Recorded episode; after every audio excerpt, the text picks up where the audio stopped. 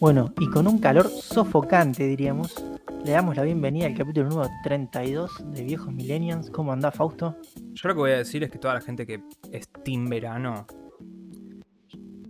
Puede ir a las vías del tren y tirarse. es más amable de lo que yo iba a decir, pero sí. No, ese, ese es un debate filosófico que yo no entiendo. Hay un punto en el que si tenés mucho frío, te puedes abrigar. Y yo ya sé, porque después te tiran el argumento, bueno, pero pensá en la gente pobre de la calle. Está bien, pero si pensás en eso no podés ni discutir si McDonald's es mejor que Burger, porque bueno, sí, hay gente que no puede comer ninguna de las dos. Pero igual, Pero a ver, vamos a ponerlo desde Sí. el simple hecho que no solo te puedes abrigar, ¿sí? Sino que por naturaleza, por, por la entropía misma, el cuerpo emite calor, ¿sí? Sí, Por lo tanto, siempre enfriar algo es más difícil que calentarlo. correcto. Entonces, ¿cómo vas a querer que haga calor, hermano? Es todo un quilombo cuando hace calor. Para que, voy a dar un detalle de hoy que me pasó. Por favor. Estaba haciendo con la impresora una cosa. Del calor que hacía, se me sobrecalentó un motor y se me cagó una impresión de 8 horas. Por el- los putos 40 grados que hicieron hoy. O sea, yo no puedo entender la gente que le gusta el calor. No, no. No. Eh, no.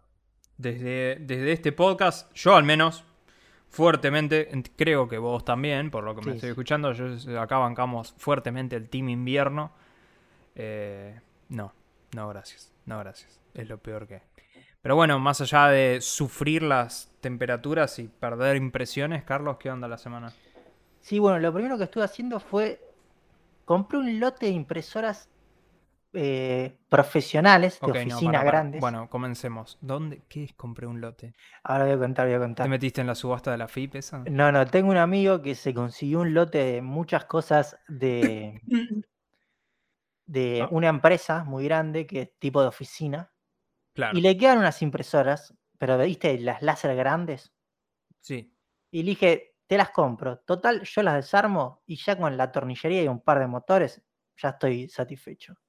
Así que estuve dos días desarmando impresoras, Y espera, mi primera pregunta es: ¿cuántas impresoras estamos hablando? cinco impresoras. Cinco impresoras de las grandes, grandes que están en las oficinas sí, para imprimir tengo- volumen. Son todas impresoras láser, cuatro monocromáticas y una color que es gigantesca. Que para una idea, el cartucho de la color vale 57 mil pesos. Dos mangos. Sí, sí, regalado. Y, y, eh, pude hacer andar una, ¿ya? Mm, Porque teóricamente estaban para descarte. Bueno, una la pude hacer andar, que encima son de las que tienen entrada de red, o sea, son buenas, son Ujú. HP. Y el cartucho no es caro de esa, vale, creo que dos lucas. No, está bien. Y después, bueno, estoy esperando a que baje el calor por un lado y a tener un poco de tiempo para desarmar la color, a ver si la puedo arreglar. Más que nada porque vi que tiene tinta y es tipo, imprime hasta que se acabe el cartucho y después la desarmo. Sí.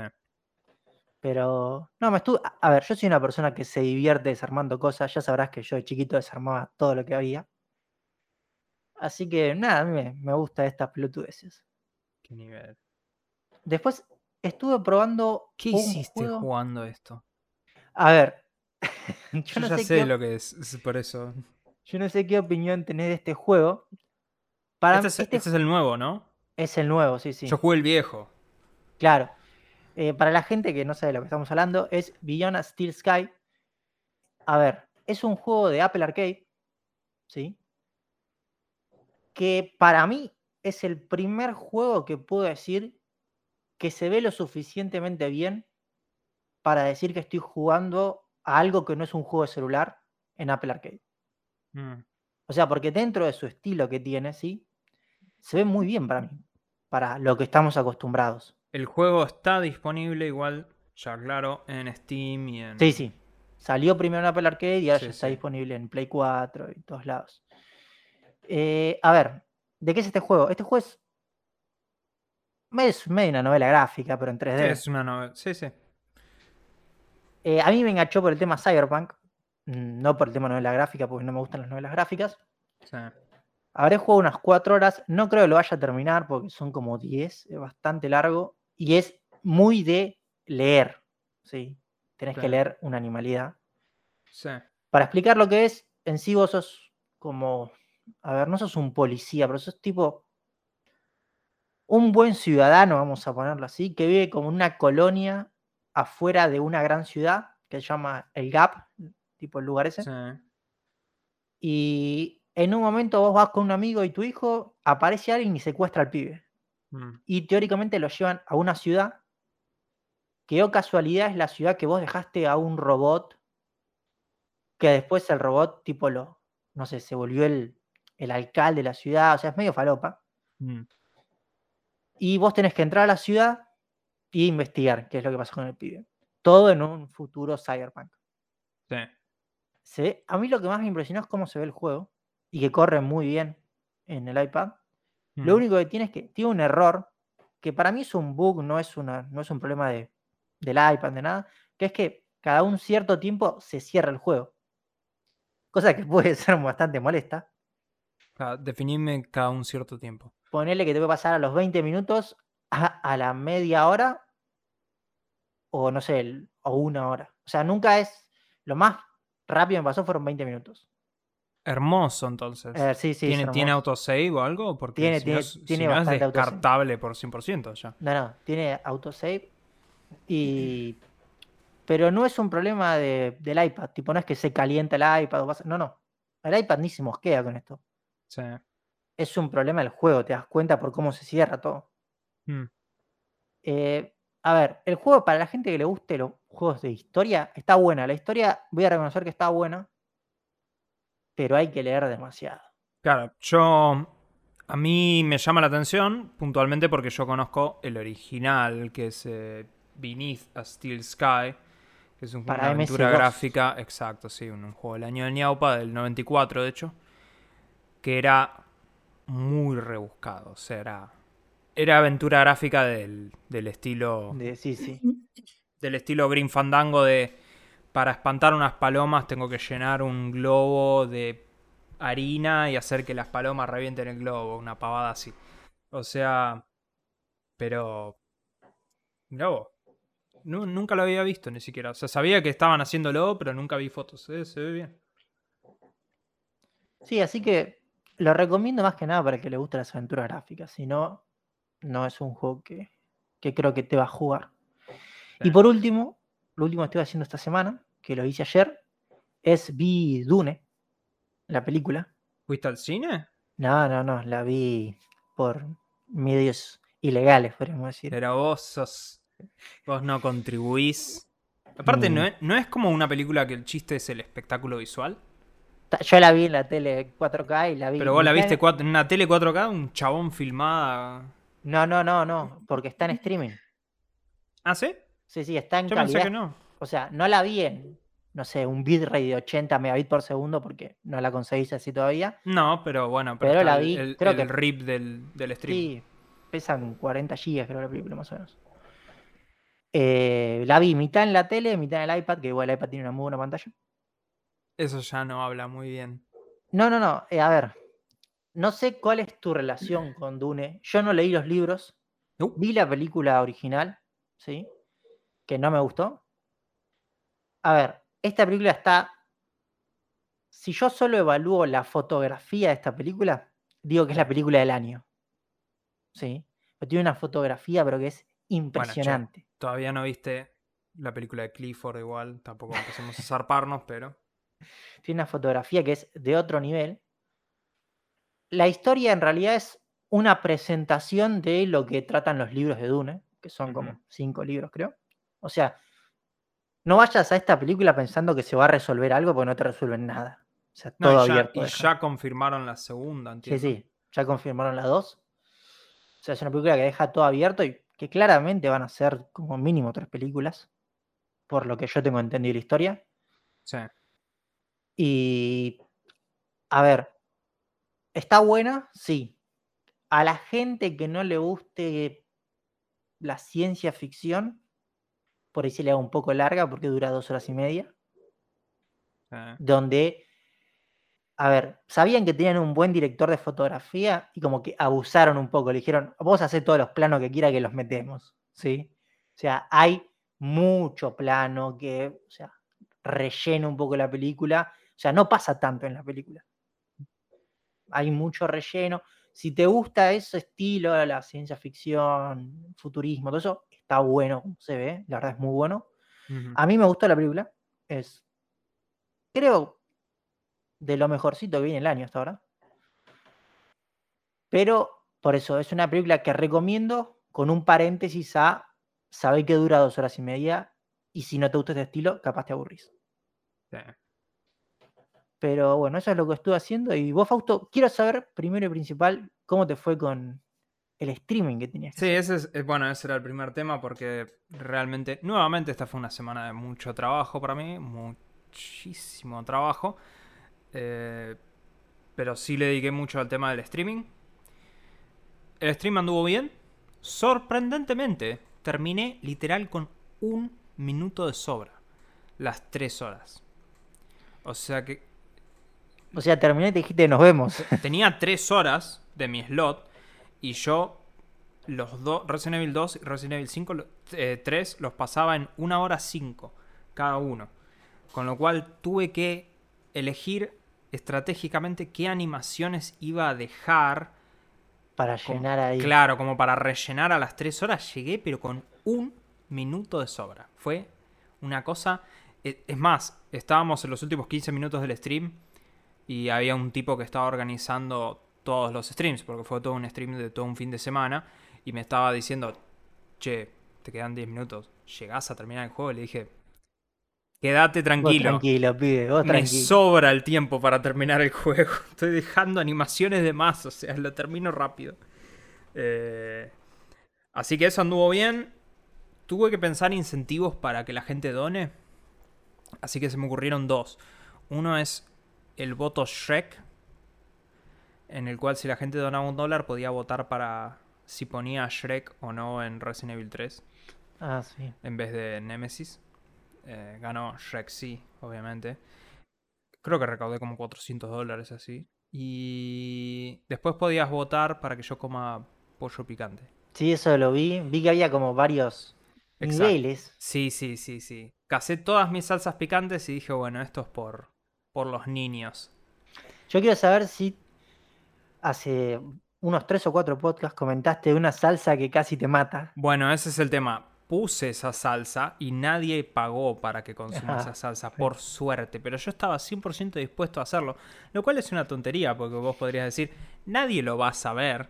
O sea, lo único que ven es, yo hacía algo así y después levantaba Sí, la sí. alita como para decir, che, está, está manchada. Eh, de hecho, fue tan estúpido que en los últimos dos minutos, cuando yo terminé, pagaron para que me coma una de la segunda más picante. De vuelta, pues ya me había comido una. Y yo podría haberle puesto literal cualquier salsa. Y haber pretendido, pero como yo estaba tan comprometido al acto, me tragué una de esas al punto que inmediatamente después fui offline y me quedé, me quedé sentado ahí sufriendo. Dije, qué estúpido que soy. Pero bueno, viste, yo estoy, yo, yo soy un tipo que se pone la camiseta y se compromete. Eh, pero estuvo bueno. Tuve, eh, hubo bastantes personas que estuvieron viendo también de por acá y tuve un amigo que colaboró en el stream y estuvo de oyente y acompañó, así que... eh, Sí, recordemos que era un stream a las 7 de la mañana, estaba 7 complicado. a 10 de la mañana y encima después de eso, porque como obviamente comí cosas picantes, tuve que tomar leche y comer pan para bajar el picante. O sea, vos calculá arrancar tu día a las 7 de la mañana con pollo frito, salsa picante, leche y ¿El pan. pollo frito lo habías hecho vos? ¿Lo habías no, comprado? no, lo compré la noche anterior. Y tengo un microondas que me regalaron y nunca lo enchufé porque porque no tengo el don de enchufarlo. Discutimos fuera de cámara nosotros sí. de dónde enchufarlo. Y el problema es que cuando lo quise enchufar la noche anterior dije, bueno, no sé, lo, lo pongo en el piso, lo enchufo. No te entró el enchufe en el. No me entra porque es el del Porque- 20 amperes. Entonces dije, uy, ¿qué carajo hago? Así que tuve que prender el horno, calentarnos en el No, horno. Fausto, Una paja dos, cable- dos cablecitos. ahí. Dos cablecitos de dos y medio, no pasa nada. eso, hermano. Así que nada, pero estuvo bueno. Eh, después compré Guardianes de la Galaxia, el juego. No lo jugué porque estuve trabajando un montón y después dije, no, ok, lo tengo que probar por, por el podcast. Así que me, obligué a sentarme a jugarlo. Está sorprendentemente muy bueno. Eh, el diálogo es muy bueno. Para dar algo de contexto, o sea, el juego está en, bueno, en todas las consolas. O sea, Vos lo tenés en Series X. Yo lo compré en Series X al final. Siempre me debatía por dónde comprarlo, pero lo compré en Xbox. Está en Play 4, Play 5, Xbox, todas, PC, etc. Y la idea es que vos controlás a Star-Lord, no más. El resto de los guardianes son todos los de las películas. O sea, Sí, sí. Groot, Gamora, Drax y. Y el Rocket. árbol. Rocket. no, Rocket, al Rocket. Rocket. Y son. Están inspirados un toque en los de las películas. Pero son mucho su versión propia. Interactúan mucho con más detalles que son propios de las historietas y no tanto de, de las películas. Si bien podés encontrar trajes. ¿No te los venden acá? No, no, no te los venden. Esto es sorprendente. O sea, esto no tiene multiplayer. Esto. Eso es un juego single player. Lineal. En donde vos sos Star-Lord y tenés que tomar decisiones de diálogo a veces. Entonces, qué sé yo, no sé, eh, te encontrás con un puente que está, está cerrado. Entonces Drax dice, o sea, es como que ves un puente cerrado acá y, el- del otro lado un precipicio está al otro lado. Entonces Drax dice, fácil, ti- ti- tiremos a Rocket del otro lado y Drax caza a Rocket así dice, lo revoleo, lo revoleo. Y Rocket empieza a insultarlo, le dice que soltame. Entonces vos tenés que tomar la decisión de decir, bueno, ¿a quién alentás? ¿Alentás a Drax? ¿Alentás a Rocket? Eh, o detalles boludos que me gustaron mucho, por ejemplo, viste, típico juego lineal, que hay un camino para llegar al final. Y después hay otros pasillos que si vas, obviamente vas a encontrar ítems y qué sé yo. Cada vez que vos te vas a tomar uno de esos caminos, el resto te empieza a gastar. Ah, Tipo Rocket te empieza a decir, ¿por qué estás yendo para allá? Te dije que no hay nada allá. Y dice, o, este- o, o empiezan a decir, y dice, ¿y de dónde fue Starlord? ¿De dónde fue Peter? Y le dice, no, estoy explorando. dice, sí, exploran es una forma de decir que se equivocó de camino, no, no sabe cómo volver. O sea, está, están muy bien las interacciones. El combate, vos sos, solo sos Starlord, entonces vos disparás y la idea es que vos vayas dándole órdenes a los otros guardianes para que hagan sus ataques. Poner el Groot puede atar a todos. Rocket tira bombas. O sea, eh, recién voy por el capítulo 3. Pero la verdad que me gustó mucho. Después de lo que fue Avengers, que es un fiasco, esto es impresionante. Yo tengo una sola pregunta y es, me acuerdo de haberlo visto en E3 y tenía problemas de rendimiento. No me acuerdo de haberlo visto en la E3 y yo literal me quedé dormido mirándolo. O sea, yo me dormí porque me, me aburrió un montón esa presentación. Así que la verdad que lo único que puedo decir es que este juego, eh, el que hizo la demo es un estúpido, porque el juego es buenísimo. La demo O es sea, y malísima. corre bien, no hay que El juego corre bien, sí. Yo lo estoy jugando en el modo calidad, que es 30 FPS, 4K. Después hay un modo 60 FPS si querés, pero tengo entendido que la pérdida de resolución es lo suficientemente grande y no molesta tanto, no es un juego que, que necesitas así el minuto a minuto tipo de May Cry. Eh, pero la verdad que me gustó mucho, me gustó la representación de los personajes y todo eso. No te cobran las, los trajes, están los trajes de Guardianes de la Galaxia la película, así que si te molesta como se ve. Y tiene soundtrack licenciado, eso está bueno. O sea que estás jugando y de repente puede sonar, no sé, Billy Idol o Tears for Fears, o sea... Tenés el, el- la casetera ahí que... Tiene la casetera, sí, sí, tiene la casetera de Star-Lord. Hay una playlist en Spotify que está muy buena. Eh, si te va bien el combate, Star-Lord se pone música como para eh, em, subir, darse un buff de habilidades y eso, eso está muy bueno. Y de hecho hay guiños a Star Wars. O sea que están usando todas las, toda la propiedad Toda la de. Disney. Sí, sí, está muy bueno. Y para cerrar, básicamente quería mencionar que seguí mi aventura de leer historietas. Finalmente terminé mi primer tanda de historietas que compré aquella vez. Ah, esto me va a asesinar el blur. Es Armagedón Araña.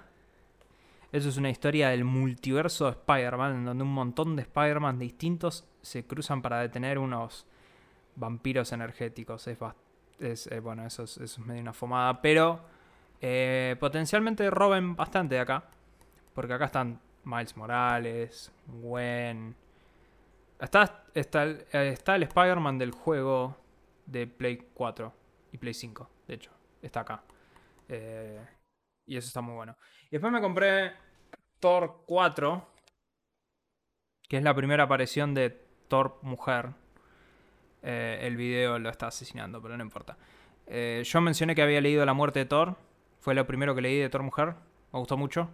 Así que después quise leer el origen de Thor mujer. Eh, sorpresa. Me gustó mucho. La verdad que está muy bueno.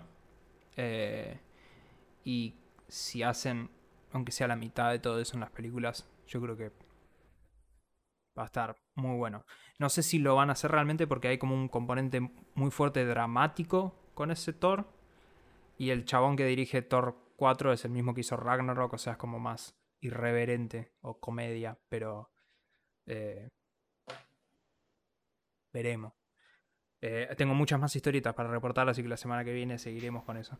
Eh, bueno, pasamos a las noticias del gaming. Empezamos, o sea, tuvimos una serie de eventos esta semana. Tuvimos un evento de Sony hoy que no vamos a mencionar, más allá de decir que fue un fiasco. Eh, No hubo un juego decente. no hubo nada decente. Nada. Eh, sí, hubo una expansión de Bugsnax gratis. Pero después no hubo nada decente. Eh, hubo un.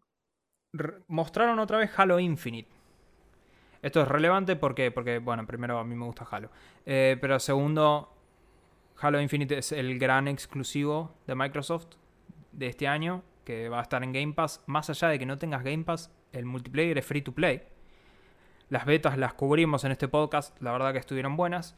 Y cuando mostraron la campaña hace como un año, creo, eh, se veía para el traste. Y tuvieron que patearlo un montón. Así que ahora fue la primera vez que nos han mostrado la campaña después de un año entero de que patearon el juego y decir, no, bueno, está bien, vamos a hacer que no se vea tan horrible. ¿Qué opinión te merece? Eh, bueno, antes que nada, claro que este tráiler lo, lo vi como yo veo los trailers. Que Como, como vio el tráiler de. Hawkeye. Pero se veía bastante bien. Para mí, lo que pude ver, se veía bastante bien. No había demasiado gameplay. Creo que había muy poco en Había realidad. un montón de gameplay. Bueno, eso es que salté partes, claramente. Eso te dice que Pero no, no, pará. No había 2X gameplay. sin audio y ni siquiera mirando el monitor. Pará, pará, pero no había gameplay con, con HUD. Sí. Bueno, entonces esa Yo parte. lo me la vi, de- yo lo volví a ver hoy el tráiler. Esa parte me la salté, claramente. Porque yo vi gameplay, pero sin gameplay real, por así decirlo. Sí. Pero se veía bien, o sea. Sí, sí. Eh, yo creo que lo más polémico de todo lo que mostraron es. Yo no sé si quiero. Lo que están proponiendo ahí es un Halo Far Cry. Tenés un mapa, Y bueno, pero es. tenés es lo- objetivos y podés ir a hacer los que quieras en el tipo. Ir, de- ir eh, tocando bases de los enemigos. Y eso yo no sé, o sea. A mí cuando es me lo decís- que pide la mayoría de gente por hoy. Sí, pero a mí cuando me decís, no, este juego dura 300 horas. Yo te digo, no, por favor, no.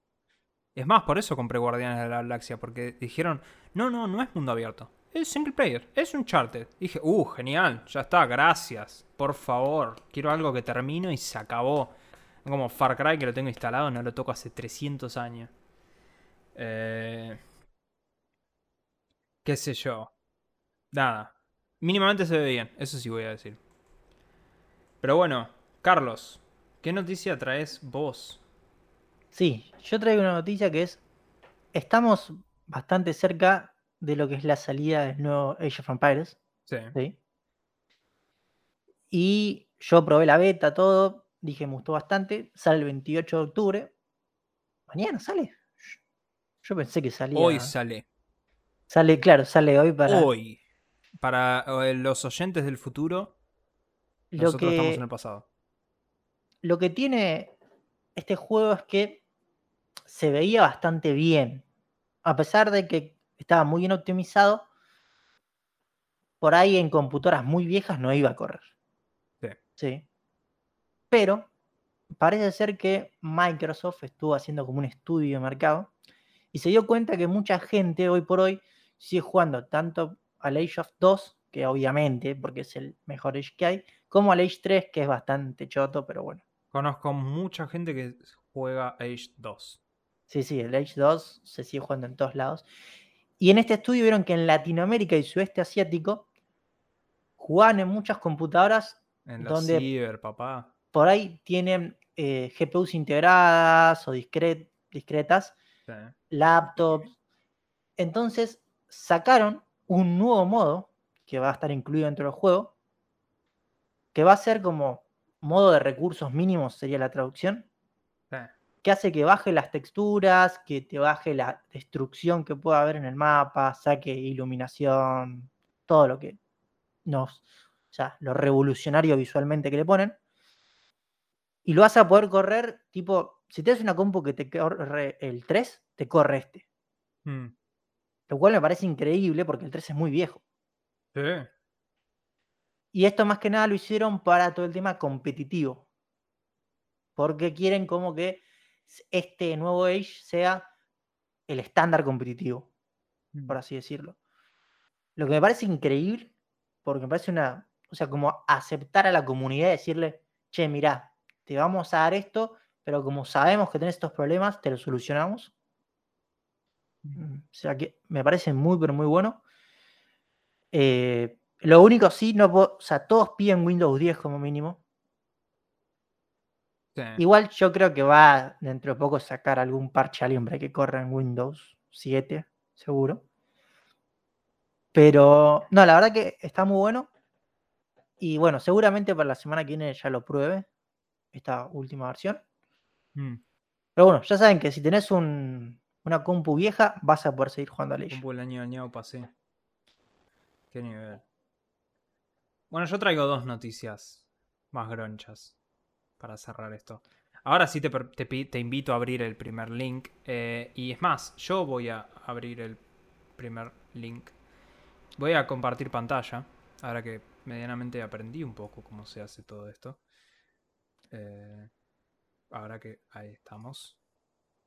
Si yo todavía no le di play al, al video, Bien, yo ahora estoy compartiendo pantalla para que vean. Esto es, esto es el, el horror de la modernidad. Pero bueno, estamos en el. Estamos cerca de Halloween. Con lo cual. eh, Call of Duty decidió regalarnos Donnie Darko, que es una película de. Yo diría de culto a esta altura. una película que le gusta mucho a Fausto, que la he visto varias en su casa. No sé si me gusta tanto, pero bueno, viste épocas. Cada uno tuvo sus épocas. De, chi- de chico te gustaba. De chico sí, de chico me parecía re, re perturbante. Me la hiciste ver varias veces, Fausto. Mi viejo, mi viejo tiene un póster de Donnie Darko grande, tipo póster cine. Yo no la vi nunca más de que era chico.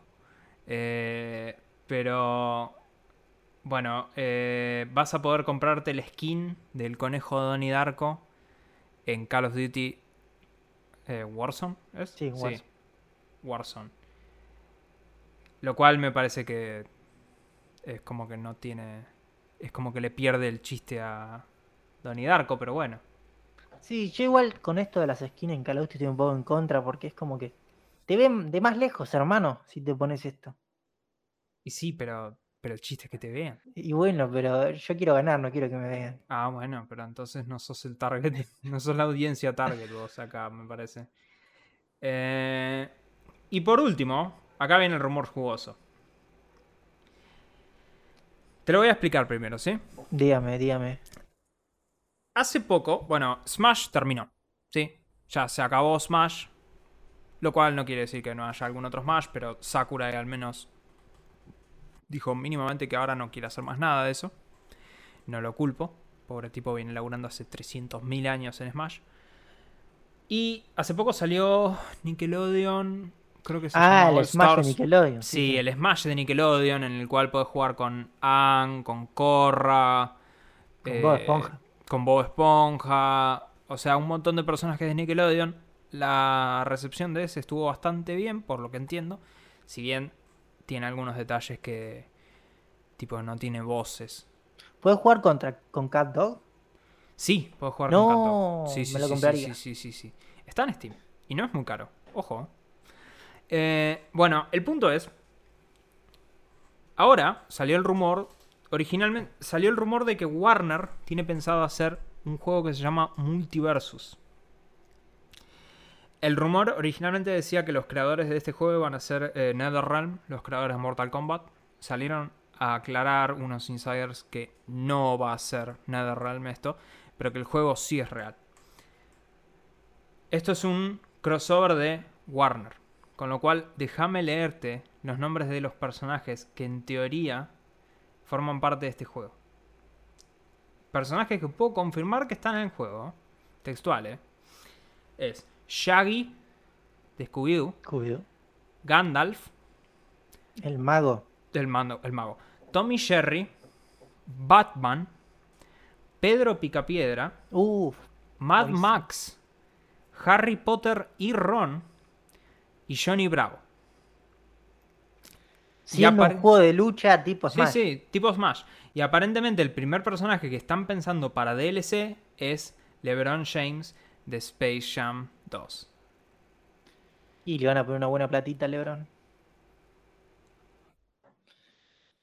Aparentemente, según los insiders, el juego igual no es la gran cosa. O sea, visualmente no se ve como algo tan bueno. O sea, no, no está al nivel de Smash. Y aparentemente incluso Warner se estaba debatiendo dejarlo gratis. Tipo, lanzarlo gratis y cobrar personajes. Y tratar de, de capitalizar en el marketing. Porque en realidad pensá, podrían poner, no sé, este año te pueden tirar a Neo ahí. O sea, tiene un montón de propiedades Warner como para llegar a Sí, ser. sí. Este, de hecho, Cartoon Network es de Warner, creo. Adult Y Swim. si Tommy Jerry está, sí, creo que sí. Adult Swim creo que debe ser también de Warner, o sea que ahí podrían poner a Ricky Morty ahí adentro. Tranquilamente. No, Adult Swim no sale por HBO. No sé si. no, no, es no, de- no, no, no, no. Sale por HBO no quiere decir nada, porque Friends. Es- Vos decís que Warner HBO no le- tiene un servicio. No, pero yo tenía entendido que, a ver. Ok, googleamelo porque, porque no lo puedo googlear yo eh, sin reventar todo Esto es una googleada en Es vivo. una googleada en vivo. Decime quién es dueño de Ricky Morty. Eh, no, es Adult Swim, eso sí, pero estoy buscando Adult quién es dueño de Adult quién es dueño de Adult Swim. Eh, fundador, canales hermanos. No- Warner, sí, sí, es de Warner, Es de correctamente. Warner. Listo, entonces ahí podría estar, ¿viste? Podría ya estar. está, con Ricky Morty ya un montón de gente sale corriendo a comprar el juego ese. O sea,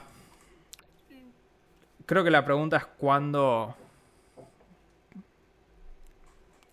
¿Qué otras empresas podrían llegar a hacer esta, esta pavada? Que hizo Nintendo. Claro, no sé porque, a ver, Nintendo lo hizo muy bien, Sí, Sí, claramente. Muy, muy bien. el de Nickelodeon parece estar bastante bueno, porque yo también vi críticas positivas. Sí, sí. Ya si sos el tercero, es más probable que salga mal que que salga bien. La pregunta es si este, si este género se banca múltiples juegos, porque Smash nunca lo van a bajar de no, y además es como que competitividad y eso. Smash tiene además un público que es muy Nintendo, obviamente porque es solo Nintendo, que es especial. Pero después creo que en tema de combate, o sea, el juegos de pelea, hay otro, o sea, el público de PC y eso busca otro tipo de juego, busca más un Mortal Kombat, un Soul Calibur, ponele. Pero no sé si esto es tan atractivo para la gente de PC, más cuando en PC le puedes poner mods.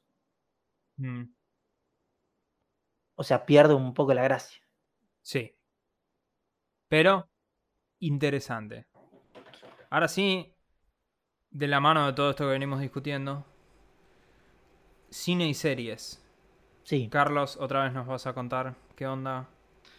Sí, Fundación, a ver, ya estamos claramente en pasando la mitad de la serie.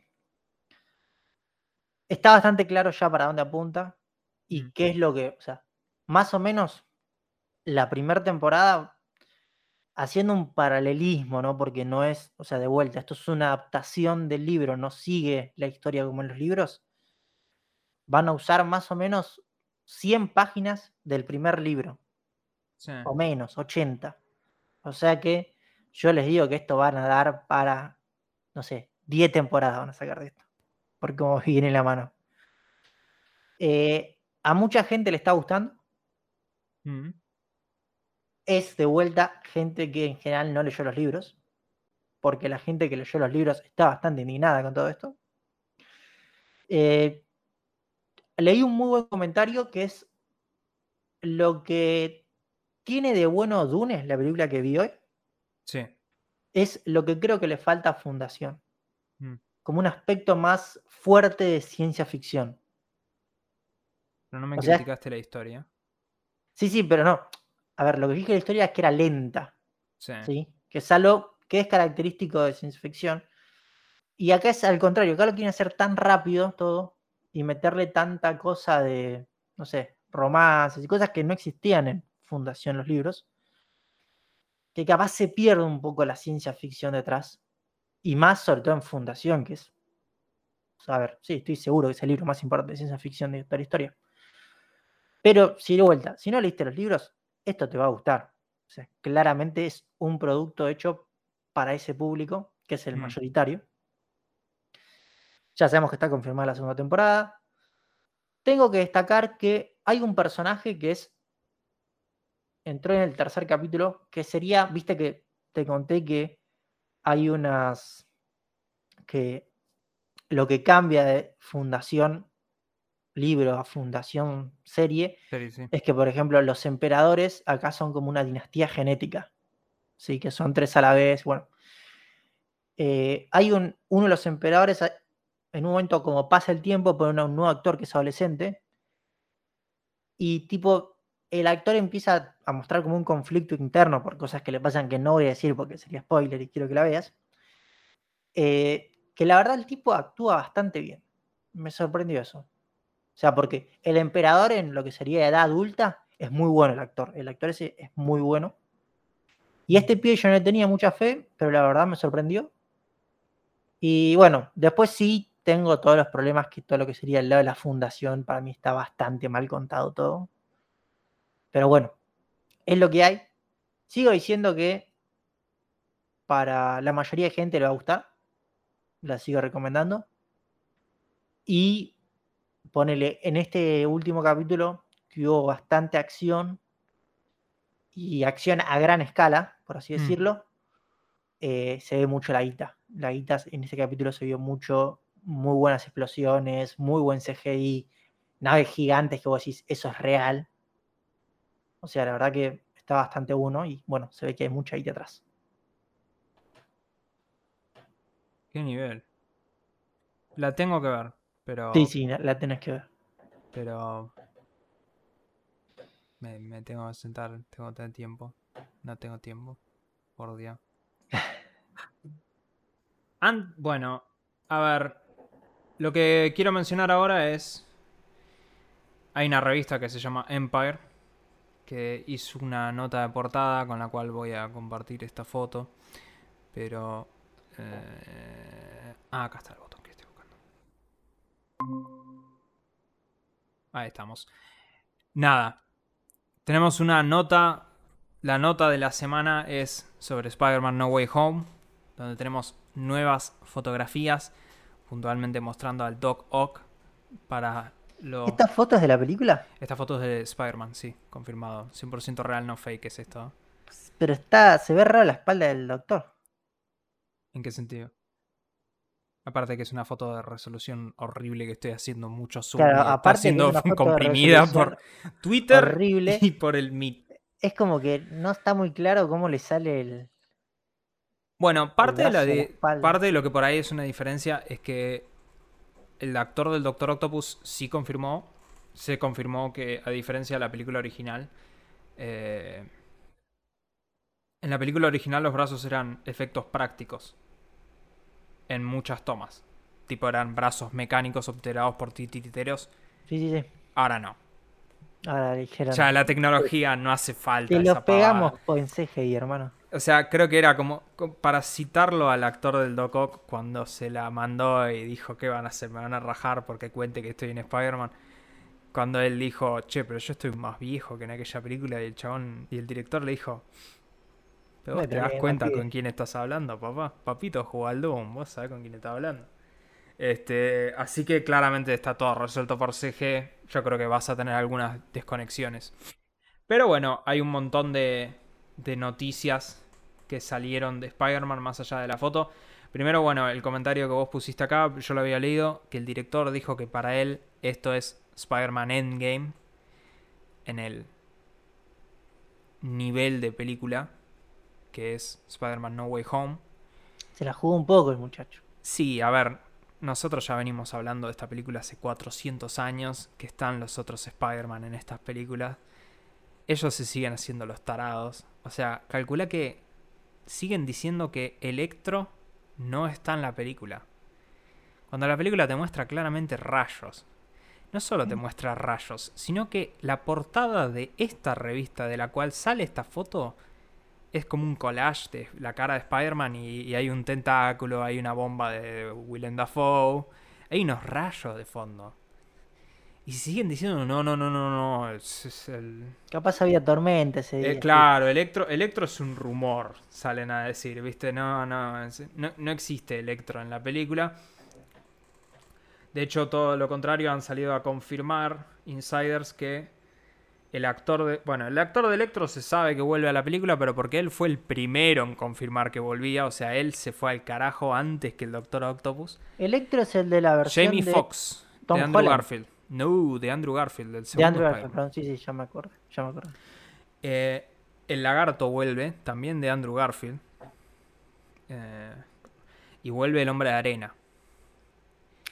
Me gustaba mucho el hombre de arena en el juego de Play 1. Era un jefe difícil. Sí, sí, Era un sí, jefe bueno. difícil. Pero eso, eso es muy historieta. Es- ese juego es muy bueno. Ese juego es muy, muy bueno. Eh, pero eso es muy el, el personaje de los cómics. A mí el, el la- el personaje que hizo él en la película, yo creo que está bien. Yo ni lo recuerdo. En. Spider-Man 3 estaba él.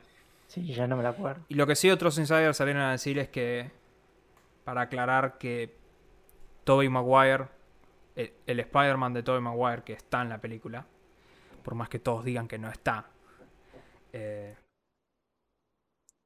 no es como una versión alterna tipo Loki, Mm. no es como una variante del mismo Spider-Man, sino que aparentemente hay escenas en la película en la cual se establece el hecho de que es el mismo tipo y se hacen comentarios acerca de qué estuvo haciendo todo este tiempo de post Spider-Man 3, digamos, o sea, como va a ser el mismo Spider-Man.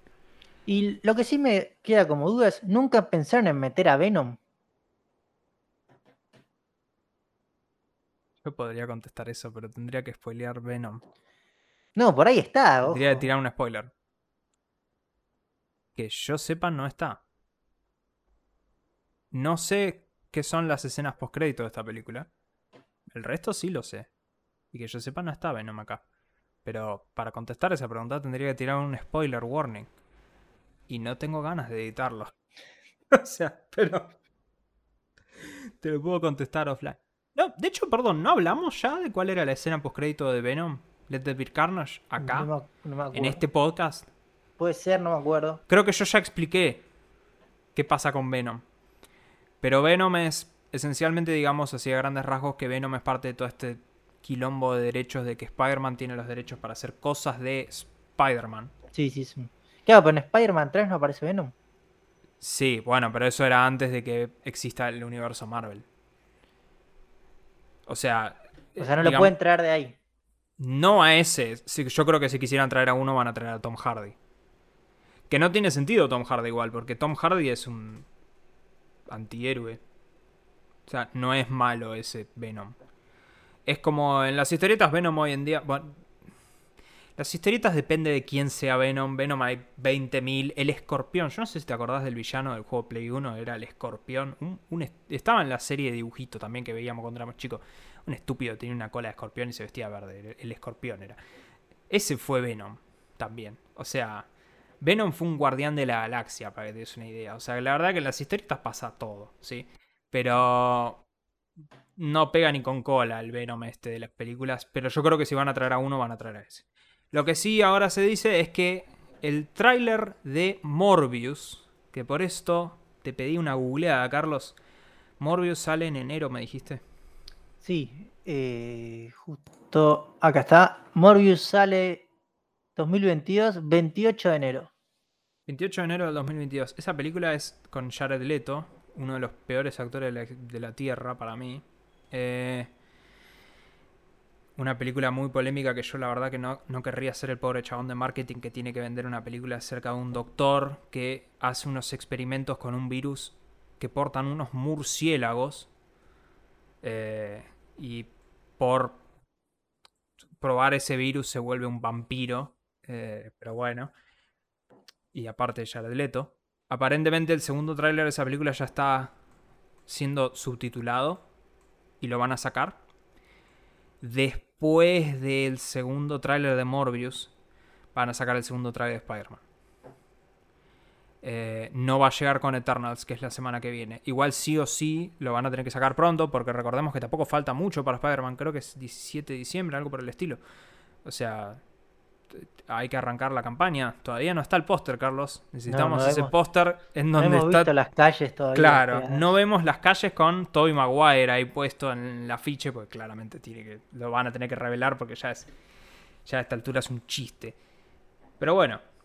Y para cerrar, una novedad más de Marvel. Están filmando Ant-Man 3, por más que de nuevo faltan 14 años para que salga la película.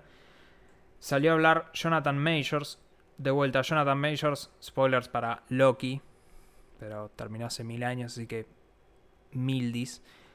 Jonathan Majors en Loki era He Who Remains, no sé cómo lo subtitulaban al final, era el que permanece. El tipo que estaba al final de Loki. Sí. el que decía, si, me matan, va a venir un van a venir un montón de mí y así. Bueno, listo. Jonathan Majors en realidad... No era el que sobrevivió, pero... Claro, o sea, He Who Remains es la versión en inglés, pero la idea es, es Kang, el conquistador. Y de hecho es más, nosotros sabíamos que Jonathan Majors lo habían contratado porque originalmente lo contrataron para hacer de Kang en Ant-Man 3. Su aparición en Loki fue medio sorpresiva. Lo que ahora como están filmando Ant-Man 3, Jonathan Majors salió a hablar y dijo que dice que He Who Remains o el que permanece o que mierda, el chabón de Loki no está en Ant-Man 3, dice. Dice, el personaje es distinto, así que te mueves de otra forma, es, otra persona, dice. He Who Remains no está en Ant-Man, es Kang. Sí, eso es para decir, mira, páguenme un montón de plata porque soy un tipo que puede hacer no, sutilezas en el personaje. Sí y no, en realidad yo creo que e, esto lo discutimos, es decir, el personaje es muy distinto. O sea, lo que hizo el chabón en esa serie a mí me gustó mucho. El personaje de Kang a mí me gusta mucho menos. Es como bastante más. soy malo. ¿Entendés? Eh, pero. Y, el personaje que él hizo ahí, que era más o menos Immortus, que es un poco más, bueno, un poco más gris. Eh, estaba bueno, pero bueno, veremos. Es, un chabón que evidentemente o tiene rango, o espero que lo tenga, porque va a tener que hacer un montón de roles distintos él mismo. Eh, y para cerrar las noticias de esta semana de cine, tenemos el tráiler de Lightyear. Que voy a leer la descripción oficial, básicamente, para no flashear. Esto es una película de Disney Pixar que sale afuera en junio del 22, acá seguro también, que es una película original contando textual la historia definitiva del origen de Buzz Lightyear, el héroe que inspiró al juguete. Eh, ¿Qué te pareció? Yo tuve un problema con esto y es el siguiente. La nave de Buzz Lightyear original de los juegos, es una nave noventosa. O la tenías, es cuadrada, ¿sí? Entonces, si esto es el inicio de Voz Lightyear, lo que inspira a Voz Lightyear, y vos me pones una nave recontra dinámica y refachera, que entiendo que es mucho más con el estado actual de, no sé, Coherente, sí. de la tecnología y lo que sea, me parece mal, o sea, me parece mal porque todos nos identificamos con la nave cuadrada, ¿sí? Sí, sí. Y yo entiendo que vos lo tengas que cambiar, no solo por lo tecnológico, sino porque, Son otras ver. épocas. claro, son otras épocas. Pero, y además me voy a sentir muy defraudado si después, por alguna razón, vos, Lightyear, en el medio de la película pasa la nave cuadrada para que toda la gente, como nosotros, diga, mirá, ahí está la nave. Eso, eso, eso sería Yo truchísimo. hago una diría. apuesta acá mismo y ahora mismo, plata sobre la mesa, vos Lightyear termina usando la nave. Sí, claramente es, va a Porque, ser de hecho, el- perdón, el. Yo estoy volviendo a ver el tráiler acá mismo. Y durante el 90% del tráiler él está puesto con un traje X. Sí, y después O sea, aparece al final. Al final te muestran el traje original. O sea que a mí no me sorprendería que tanto como el traje original, todo sea como decir, bueno, sí, el traje original, la nave original, todo al final, ¿viste? Sí, eso me, Eh, me parecería, a ver, es como, es un golpe bajo, no, no tenías que hacer, o sea, si cambiabas la nave, te la jugabas y cambiabas la nave, y si no ponías la original desde el principio. Pero eso de meterme al final, a mí no me gusta. Igual, más allá de eso, a mí me parece que. Bueno, primero, Pixar se ve. Se muy ve de bien. puta madre. Se ve terrible esto. O sea, se ve excelentemente bien. Yo no veo películas de Pixar hace mucho tiempo. No, ya no me llaman la atención. Yo no... Ponele que creo que lo último que vi fue la última, no, la anteúltima. Sí, o sea, vino Toy Story 1, 2, pasó un montón de tiempo y salió la 3, ¿no? Sí. Claro, la 3 creo que es la última que vi. Yo creo que fui a ver Toy Story 4 al cine. Y Claro, yo no fue- la vi Toy Story Ahí 4. dije basta. Eh, y es más, ni siquiera quería ver Toy Story 4, pero creo que era mi madre. Dijo, che, vamos a ver Toy Story 4 todos juntos. Y basta, vamos, qué sé yo. Eh, Ah, no, hay una que. Esa que se llama Intensamente o algo así. sí, ¿Esa de Mm, Pixar? sí, no la Esa vi. la vi después. Pero sé que mucha gente Esa habla me la hicieron buena. ver. Yo no sé, o sea, se ve bien.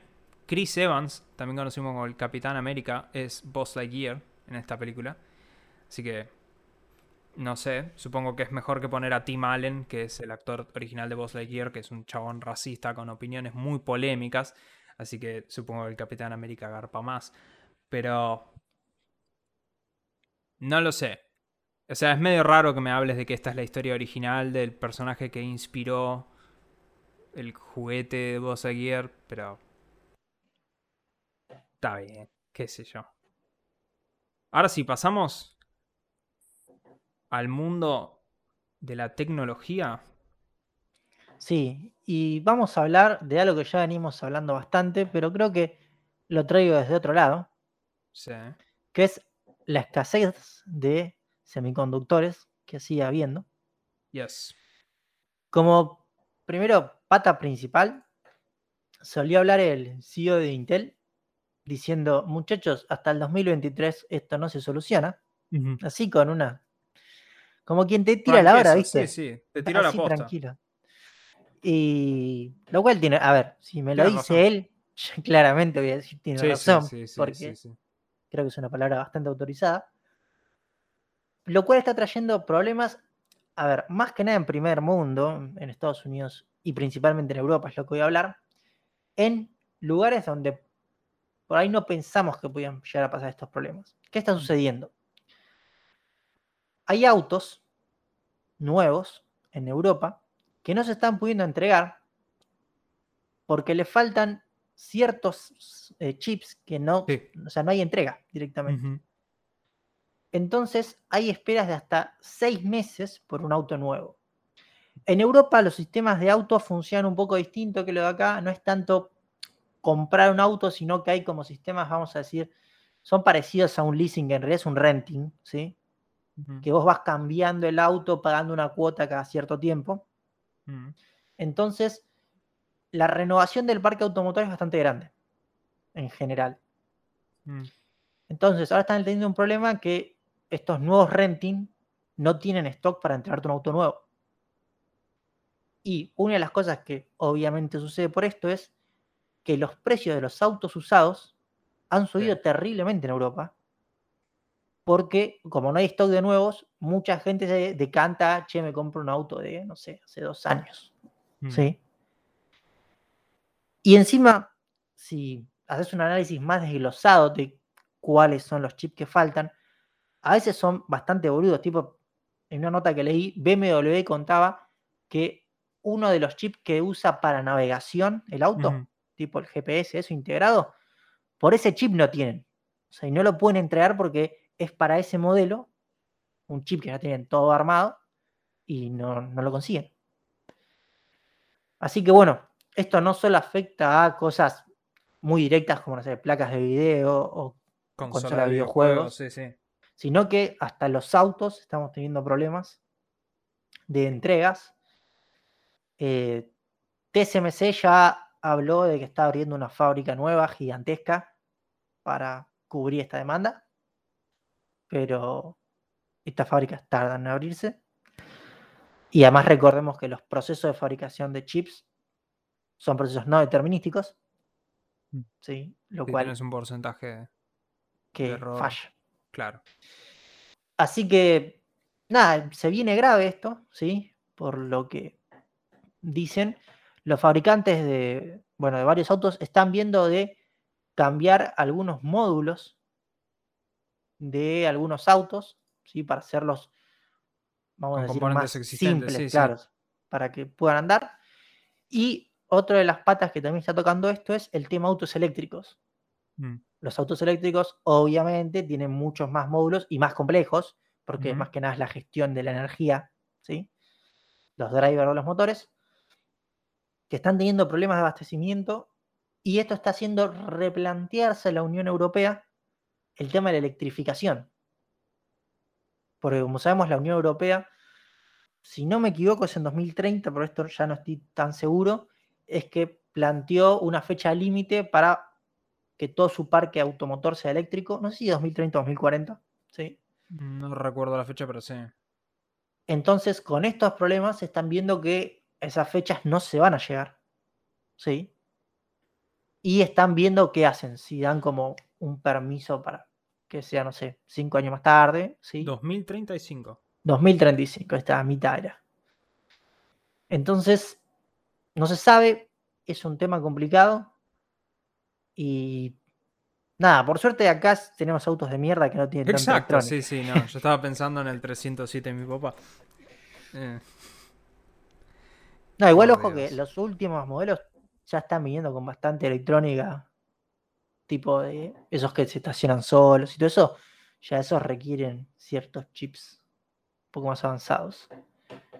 No es el estéreo con Android Auto, nada más. Pero bueno, esperemos que esto se solucione porque, no sé, yo necesito una placa de video y una consola nueva. sí, pero esto claramente va a seguir para largo y esto no solo quiere decir que no vas a poder conseguir eso, sino que Nintendo va a tener que terminar pateando más la Switch 2 el año que viene, así que esperemos que al menos ellos puedan conseguir alguna que otro modelo.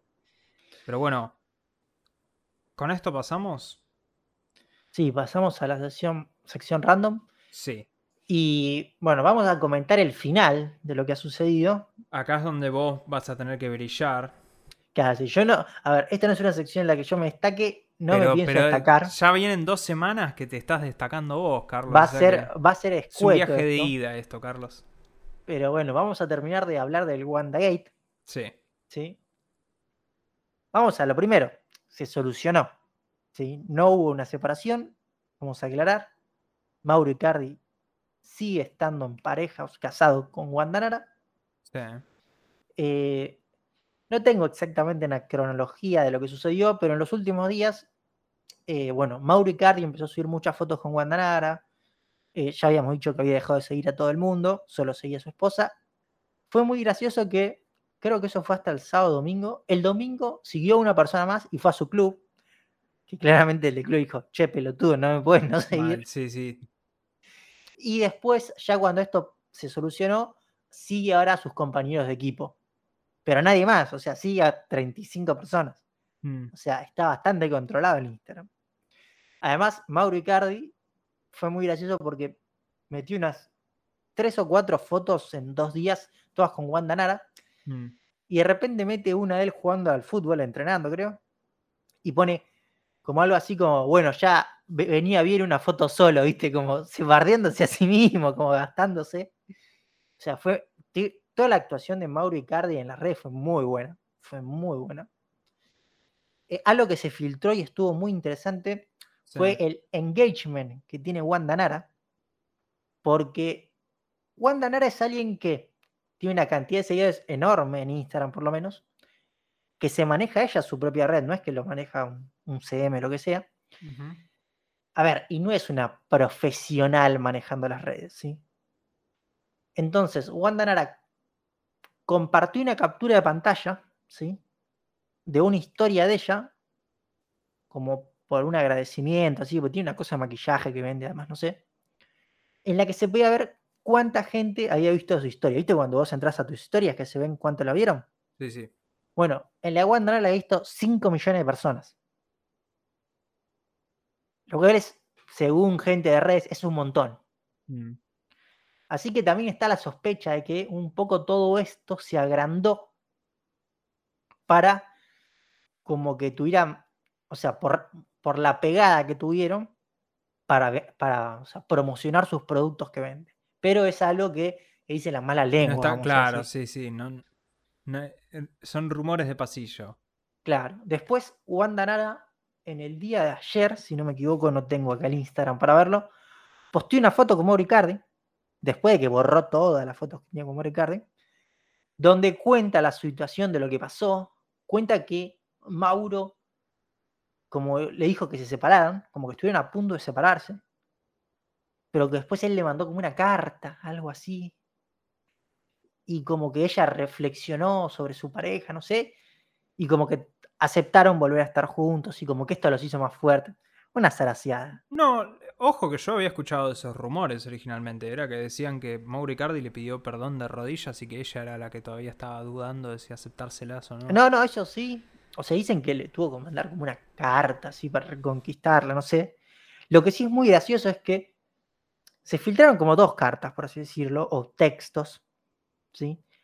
En el primero es como muy de, a ver, de disculpas, de como que él estuvo mal, todo. El segundo que se filtró es bastante de persona tóxica de Mauricardi, porque el tipo le pone como que, no, mirá, o sea, vos si te querés llevar la plata, llévate lo que sea, haz lo que quieras, tipo, la plata no me interesa. Pone una parte muy interesante, dice, yo me he visto con ropa de H&M, a mí no me importa todo eso. Lo que, ojo, anduve, porque esto me dio un poquito de, a ver, de investigar, anduve hurgando el Instagram de Mauri Cardi. se llama. Claro.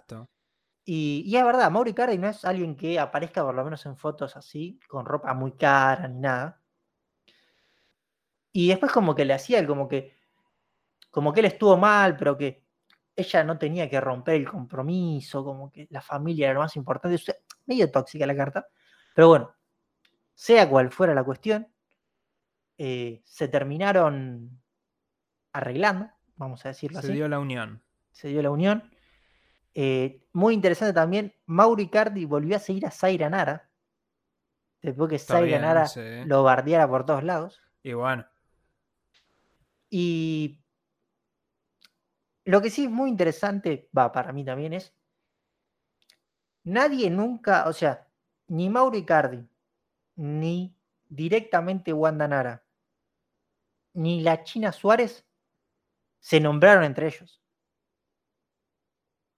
No. O sea, siempre hubo como indirectas, tipo la palabra zorrita que usó Wanda Nara. Pero nunca, o sea, nunca se supo y según lo que se filtró, solo fueron como unos mensajes, pero nada más. Yo creo que nada más fueron mensajes porque si hubiera pasado lo más, Wanda Nara le hubiera mandado la mierda. Sí, sí.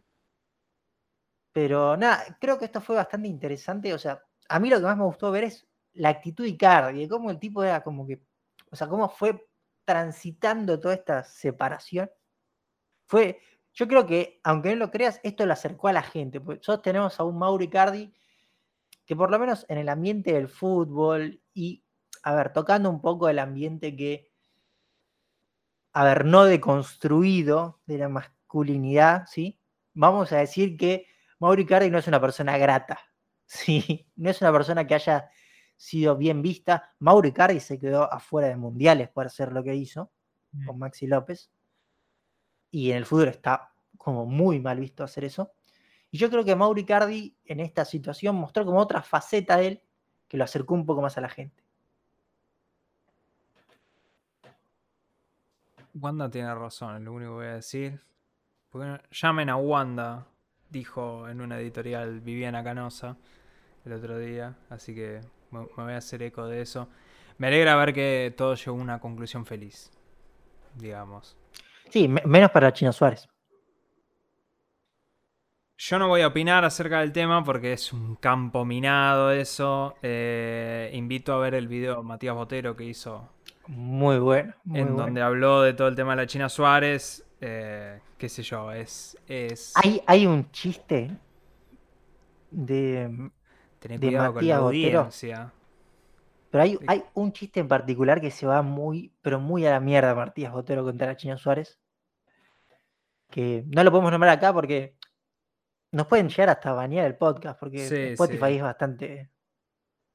Bastante yuta. Claro, pero. eh, ¿Cómo vas a decir eso? A ver. A- eh, Yo la banco a banda, personalmente. Me alegra ver que todo llegó a un buen puerto.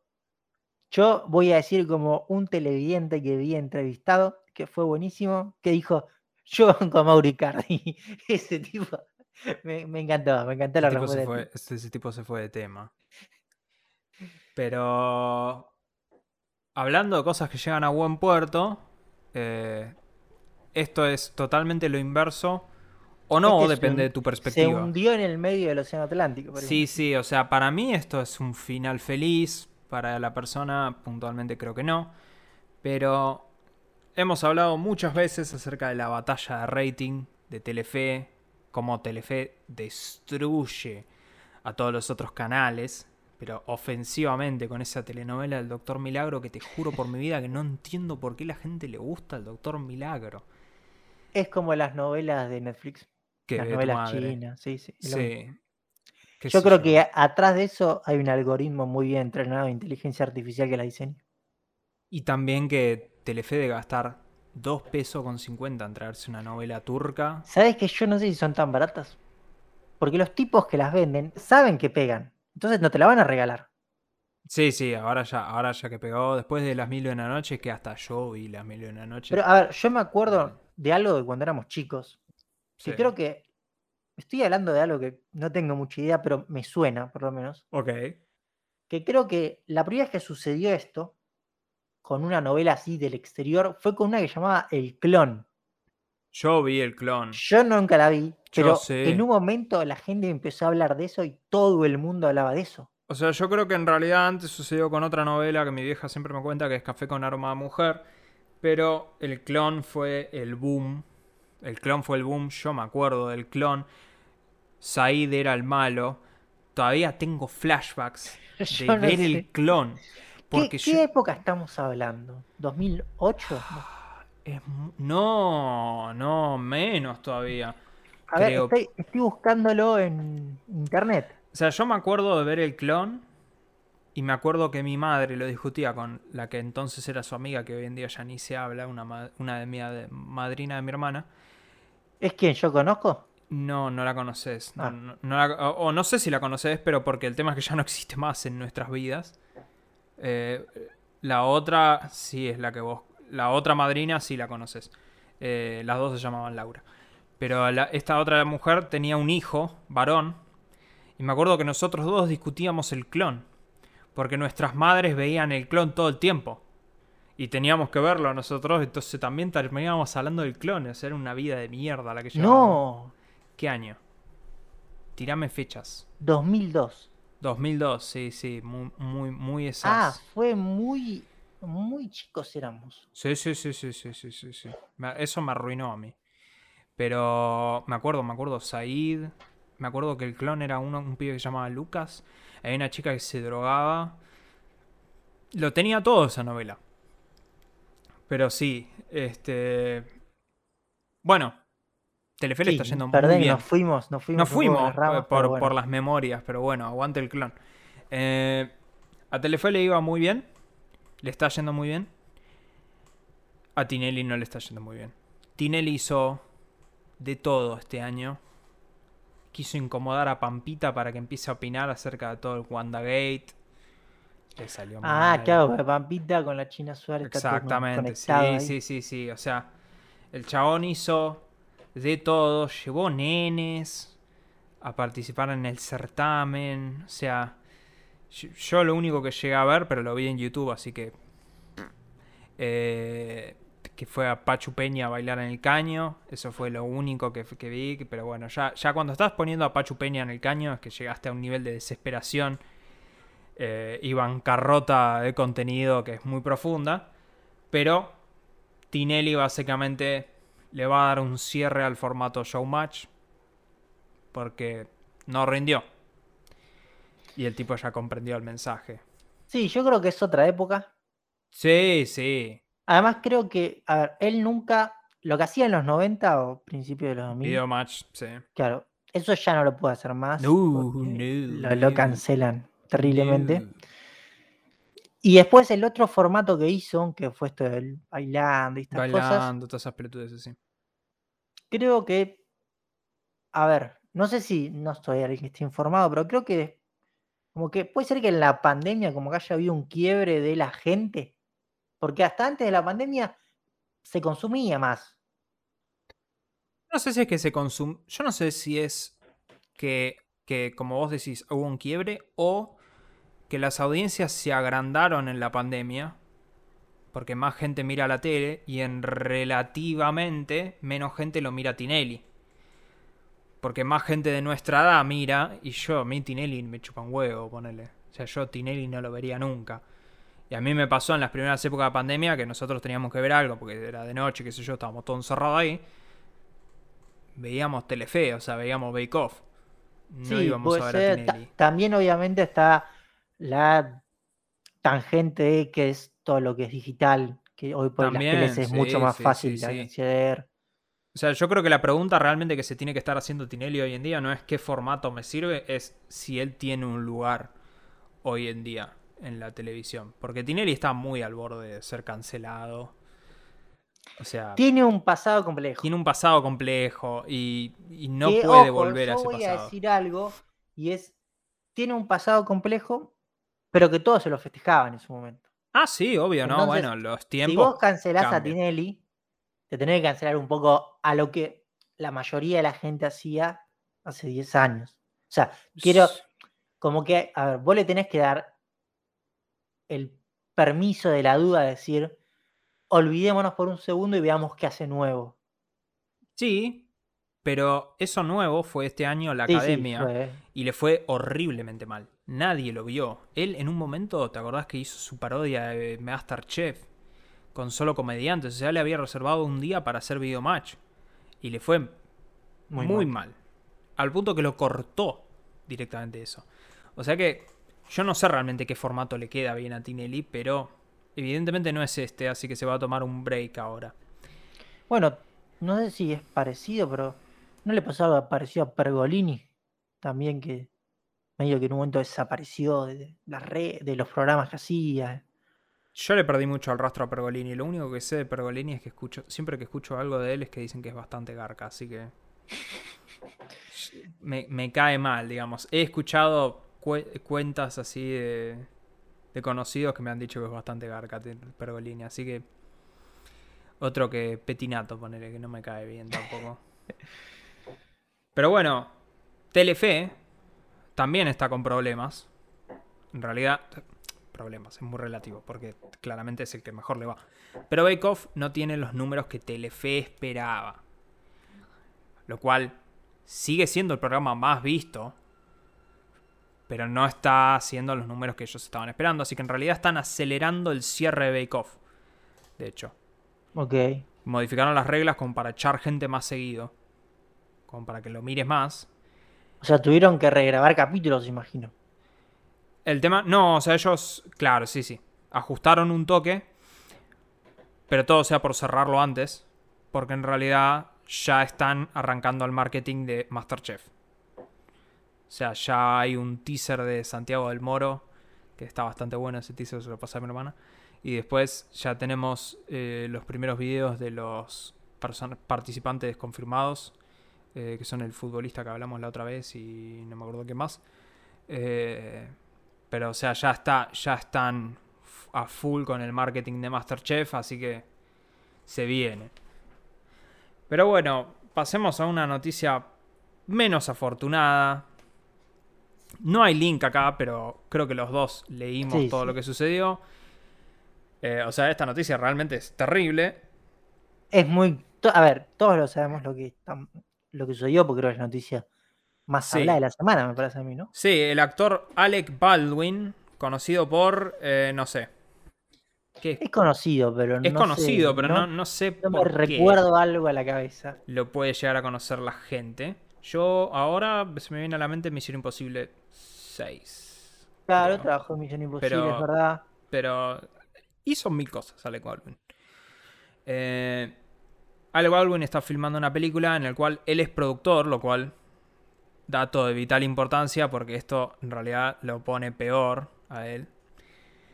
Y estaban filmando escenas con armas. Obviamente todas las películas de Hollywood que usan armas tienen todas lo que son eh, salvas. O sea, balas sin, sin el proyectil. Tienen la pólvora como para hacer la explosión, pero no, no tienen nada adelante.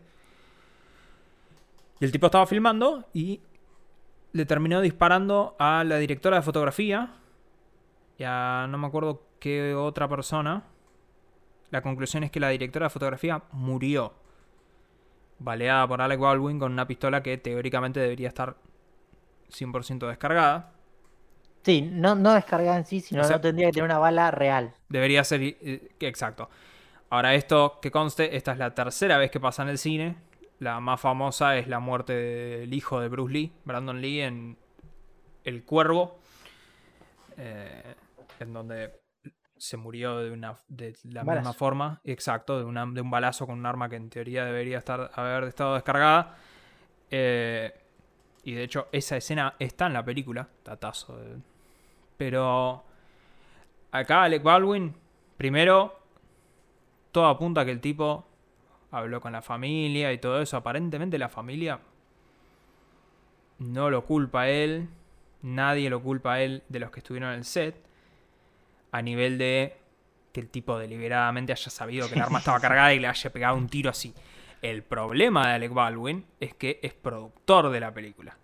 Y aparentemente había muchas irregularidades de seguridad en ese set eh, con temas de armas y temas de ese tipo de cosas, con lo cual parece que, por más que Ale Baldwin no es que deliberadamente le pegó un balazo, como figura, como productor, probablemente este sea... Eh, ¿Qué es lo que estoy tratando de decir? Su camino a la cárcel, vamos a Claro, sí, sí, o sea, termine siendo decir, y no, el balazo no fue tu culpa, pero vos sos productor de la película, o sea que si, no, si fuese solo estrella y no productor, ponele.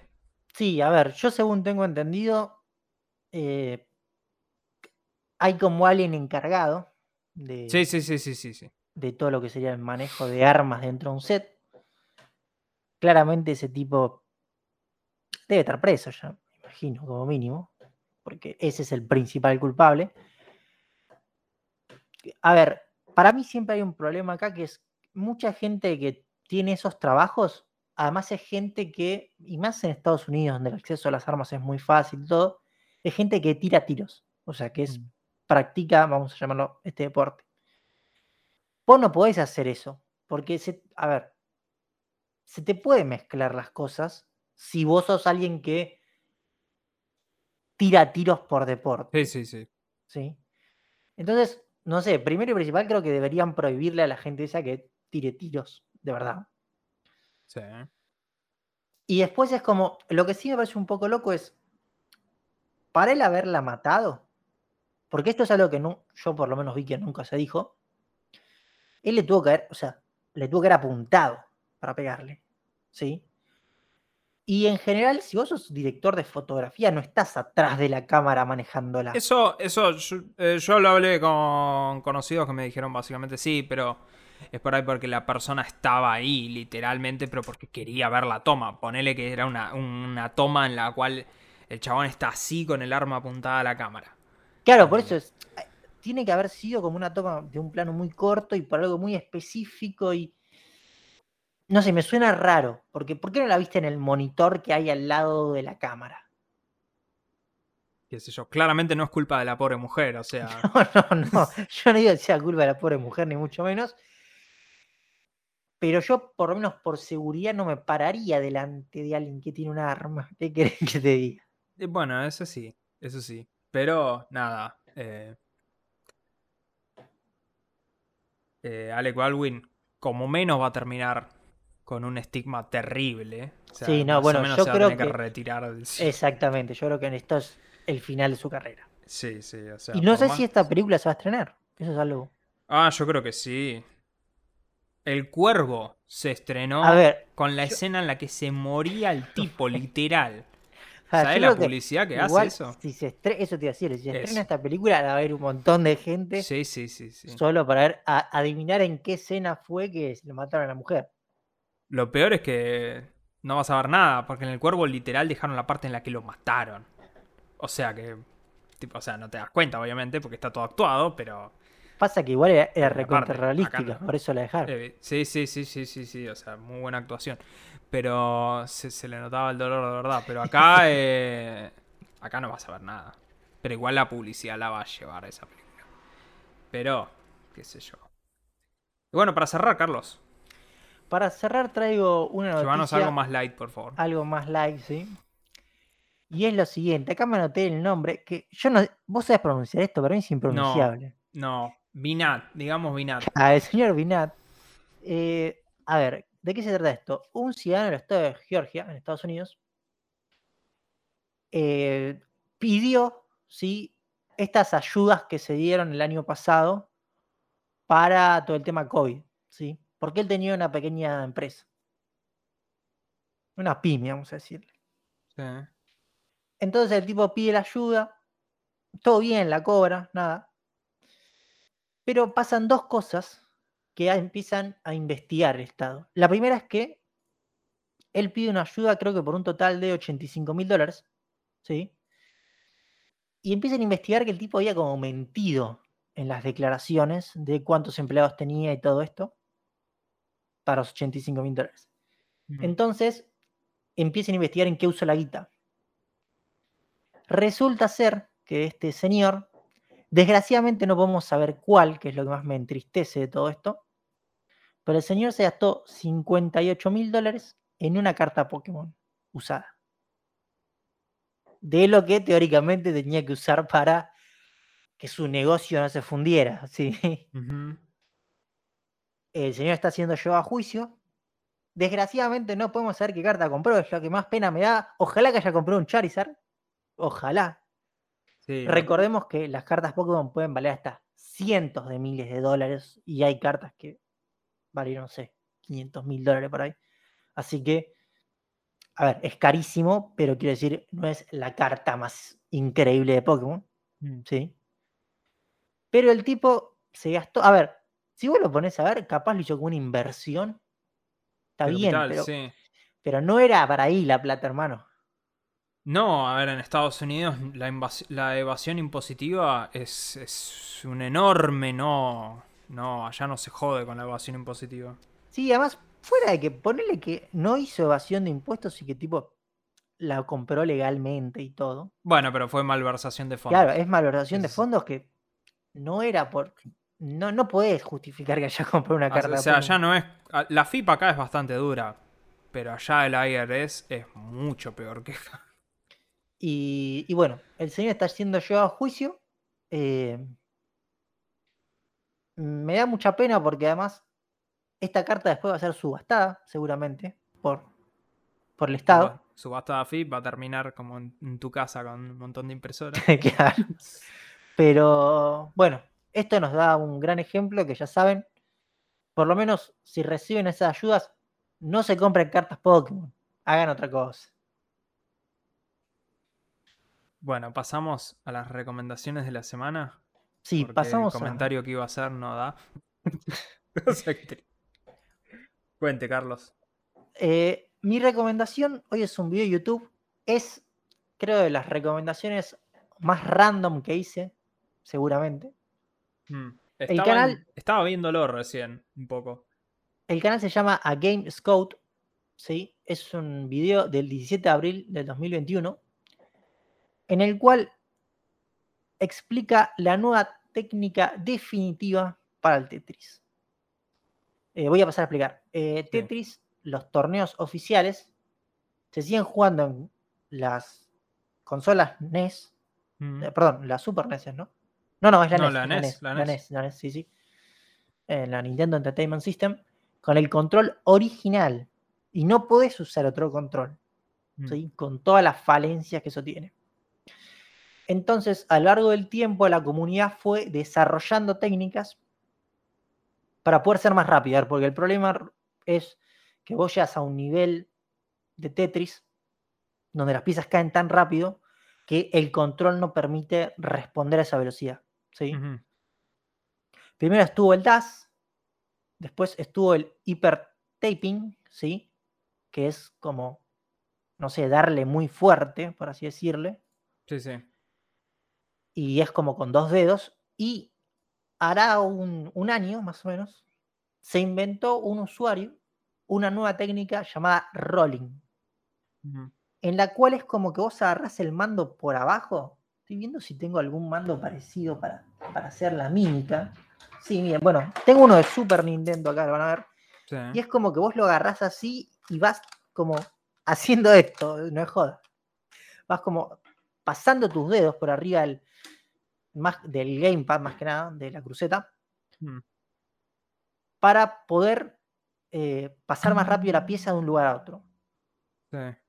En el video que traigo hoy, este tipo hace un análisis de 10 minutos sobre todo este tema. Un buen análisis, porque 10 minutos es- medio corto, pero la verdad que es muy buen análisis. Y te muestran cómo lo hace este tipo que dicen que va a ser el nuevo campeón de Tetris. Vos Mm. lo ves y no lo podés creer. Primero porque se pone una postura extrañísima para jugarlo. Como que da vuelta el control, hace algo muy raro. Y después ves los dedos y decís, hermano, te los vas a quebrar. O sea, no, no tiene sentido. Mm. Y hay todo como un, un universo escondido de competitivo de Tetris que es buenísimo. Mm. Que un poco lo. A ver, no un poco, pero. Sí, medio lo. A ver, para la mayoría de gente lo destapó Ibai cuando hizo en Joda un relato que es muy famoso sobre una partida de Tetris de una final, no creo que lo hayas visto. Donde Ibai comenta una partida que es la final y a uno de los tipos Ibai crea la historia que es un español. Mm. Bueno, el tipo ese se volvió recontra famoso. El tipo, a ver, había ganado un torneo de Tetris tipo en los mundiales como por ocho años seguidos. Era el mejor de Tetris. Pero el tipo en el internet se volvió un meme, tanto que lo llevaron a España, a, Mm. a Bilbao, porque Ibai jodía diciendo que era de Bilbao. Bueno, el tipo se murió el año pasado, pobre. Pero esto abrió como el tema Tetris competitivo, que es algo recontra nicho. Y este video es buenísimo. A mí me encantó verlo, ver cómo hacen para. O sea, yo juego bastante bien Tetris, juego bastante, juego en internet, pero no juego ni en pedo al nivel que tienen estos muchachos. Eso es, es una locura. Mm. Así que recomiendo a todo el mundo que por lo menos le dé curiosidad ver cómo es el alto, sí, el, el nivel top de cómo juegan los grosos. Bueno, este video es buenísimo para ver eso. ¿Qué nivel? Bueno, yo tengo una recomendación que no tiene nada que ver. O sea, la verdad que yo peleo mucho en saber qué recomiendo, especialmente en estas épocas en las cuales como laburo mucho, por ahí veo lo mismo, lo, lo mismo de siempre, entonces es como que no tengo muchas cosas nuevas. Pero justo hoy, o sea, ayer, hubo una novedad que es, se anunció el Quilmes Rock 2022. O sea, están volviendo los eventos ahora, están volviendo a anunciarse. De hecho, hoy, para los oyentes del futuro, eh, en teoría van a anunciar el lineup del Lola Palusa. Yo Lola Palusa compré las, las entradas en 2019, o sea, todavía nunca las redimí, o sea que Dios quiera que me los respeten ese vale. Ahora, vos yo- compraste las entradas 2019 para 2020. Claro, o sea, yo compré para Lola Palusa, claro. que nunca se hizo, y nunca se hizo, y nunca se hizo, y nunca se hizo. Yo compré el pase de los tres días. El día que se haga Lola Palusa, mi inversión, es- esa es una inversión. Yo aprendí que había que comprar el pase de los tres días de la palusa siempre, porque a fin de cuentas siempre es una inversión. ¿Vos sos de los que compran sin saber quién está? Yo lo compré sin saber y cuando anunciaron el lineup dije, solo me gusta un artista que va a cantar un, show pedorro de media hora encima, porque una colombiana, Cali Uchis, me, me bien. Y el resto no me importaba nada. Así que espero que mañana anuncien que sigue Caliucci por lo menos. Pero hoy anunciaron el Quilmes Rock. Relevante, porque el último Quilmes Rock que hicieron así presencial fue en 2013. Yo fui a ese Quilmes Rock que tocó Blur. Y me- abriste una puerta, Fausto. Voy a decir que abriste una puerta. No sé Sí. cuánto tiempo vamos, pero esto lo quiero tocar. hora y media. Está bien, tenemos tiempo. ¿Cómo es tu relación con los recitales de este estilo? Quilmes Rock, Pexy No, Music. no son lo mejor. No son lo mejor. Yo he ido. Bueno, yo, yo cuando fui al Quilmes, aquel año, me acuerdo que las bandas que estaban de soporte para Blur eran super ratones. Hoy estaba hablando con una persona que fue a ver a Blur en 2013 conmigo. Y era decir. ¿Te acordás de la gente que fue? Y me dice, no, no me acuerdo un carajo. Le digo, sí, boludo. Super Ratones tocó. Era un pelado el cantante. Super Ratones tienen un tema. Te invito a googlear Super Ratones en Spotify, vas a ver, tienen un tema. Pero eh, que lo conoces. Y Sí, me acuerdo que lo más relevante que hizo fue que la gente le empezó a gritar que tire la boina. Era decir, tira la boina. la-". Y, y el chaval la tiró. Eso fue lo único que me acuerdo del recital de Super Ratones. Después tocó Café Tacuba, que a mí me encanta. Pero nadie más le cantó nada. Y después tocó Blur a la noche. Los y después yo fui al festival a ver eh, a Gorilas también en 2017, Festival Web. Es toda una porquería eso, porque el tema es que si querés estar bien parado, tenés que ir a las 7 de la mañana, hacer la cola, entrar a correr y después quedarte todo el día hasta que toca la única banda que querés escuchar a la noche. Eh, Sí, ¿Qué es? es que justamente eso quería hablar porque voy a contar una pequeña anécdota cuente. que seguramente vos te acuerdes. Yo fui al Pepsi Music 2005. Ok. Yo tenía 11 años. Sí. Fui con mi madre y mi hermana. ¿sí? Ok.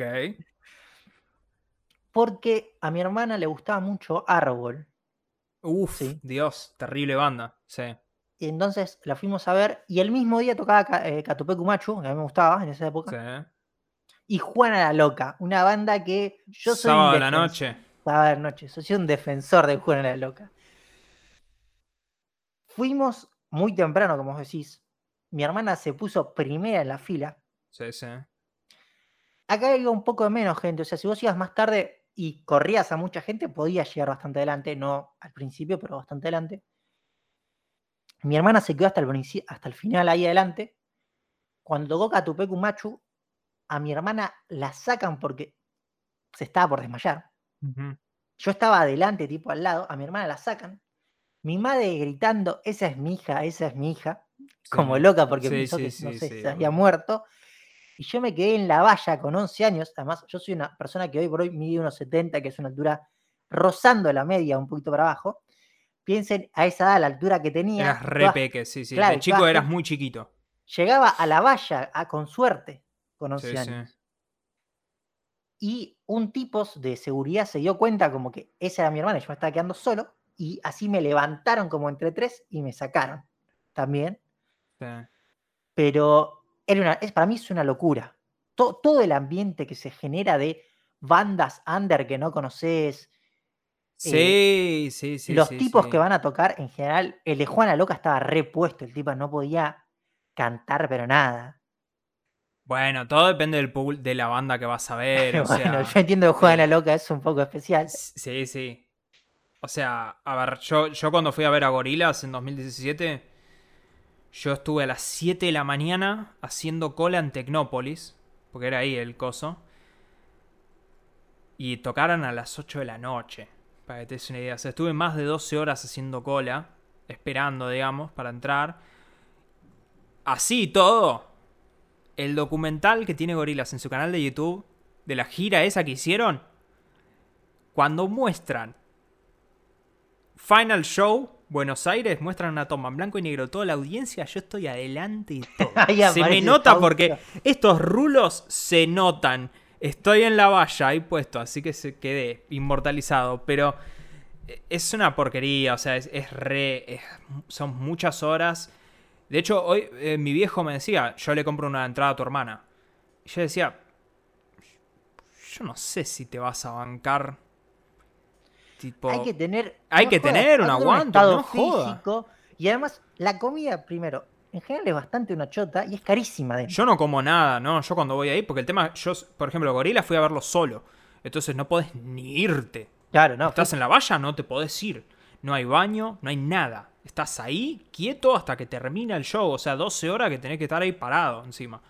Este, eso es todo un tema. A mí la verdad que no me gustan los festivales por esa razón. Yo prefiero ir a garpar a ver un show solo y chao a la mierda. O sea, no, no, no le veo el chiste a los festivales. Pero ¿por qué estoy hablando del Quilmes Rock? Bueno, primero porque el Quilmes se vuelve a hacer después de 2013, no se hace. Sí, o sea, date una idea de la talla de las bandas que cerraron el Quilmes Rock. Blur y Tan Biónica. Eh, El grande el chano. Exacto. Pero bueno, ahora dos jornadas únicas con más de 50 artistas sobre el escenario, un festival renovado desde la estética con lo mejor de la nueva escena musical argentina. Bandas consagradas y las nuevas bandas emergentes de Latinoamérica. La artística se irá desvelando en distintas etapas y el público será protagonista. Ya hay precios de esto, pero ya están los nombres de las bandas importantes. ¿Cuánto vale La- una entrada? Bueno, ahora paso al precio de la entrada, pero primero te digo las bandas. Esto es la nueva escena de la música latinoamérica, la música de afuera, ¿no? ¿Sí? Eh, que ten en cuenta eso. Es Eruca Sativa, Ok. Puta idea quién es. Vicentico, Las Pelotas, Trueno, No sé quién es. es un de estos traperos. Yo no conozco a esto, de la nueva no conozco casi nada. Y Gorilas. Vas a ir ahí. Claramente voy a ir ahí. De hecho, anunciaron, lo primero que anunciaron hoy es decir, Gorilas viene al Quilmes Rock. Ya sabes la Eh, fecha como para sacar la entrada. Mira, hay dos fechas, es el 30 de abril y el 1 de mayo. Hay dos precios. Pero el ¿cómo- ¿no precio- sabes cuándo está Gorilas? Esa es mi pregunta. No, pero creo que puedo hacer una, una adivinación. El Sí. 30 de mayo, el campo común está a 6 lucas. El 30 de abril. Y el campo VIP está a 10 lucas. El 1 de mayo, el campo común está a 3 lucas y el VIP está a 5. Ya, sí, sí, Quiero hay que pienses qué día va a estar Gorillaz. El día que mi- sale el doble o no. Eh, ¿Qué es el campo VIP? O sea, Mi recomendación al que pueda agarparlo, anda siempre al VIP. pero Anda siempre al VIP. el VIP lo estás mismo. como en la valla o no estás en la valla, no entiendo eso. Depende. Hay, el tema es que no está confirmado el lugar. Y hay, hay shows que hacen un campo VIP de mierda.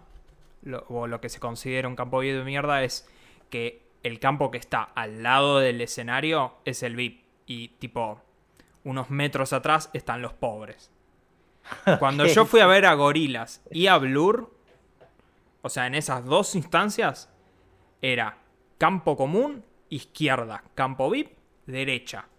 Pero todos tenían la chance de estar ahí en el escenario. Ok, pero entonces no tiene mucho sentido pagar el VIP ahí. Sí tiene sentido. Porque no sé cuándo fue la última vez que fuiste a un recital de estos grandotes. Cuando ellos abren 2005. la puerta, vos te tenés que pegar un pique desde la puerta hasta el escenario. Ah, estar sí, en la sí, valla. acuerdo, y te recuerdo que, por ejemplo, para Gorilas era pegarte un pique por todo Tecnópolis para llegar a la puerta del coso, que es la loma del culo. Y si vos estás en el VIP, mínimamente vas a llegar. Tenés menos gente, está bien. claro, tenés menos gente. Entonces, yo, para mí, se paga solo el VIP. Claro, sí, eh. Acá la respuesta es, si vos corres rápido, puedes ir al común. Si corres un poco más lento, te Sí, el recordá que después tenés que tirar todo el día. O sea que si vas chivando, todo eso, yo diría, pagá el VIP. Ten en cuenta que todas las los amenities que te dan, porque te dicen, sí, sí, si pagas el VIP te podés ir al bar que está ahí al lado. ¿Qué bar voy a ir, pa? Si no me puedo mover de la valla.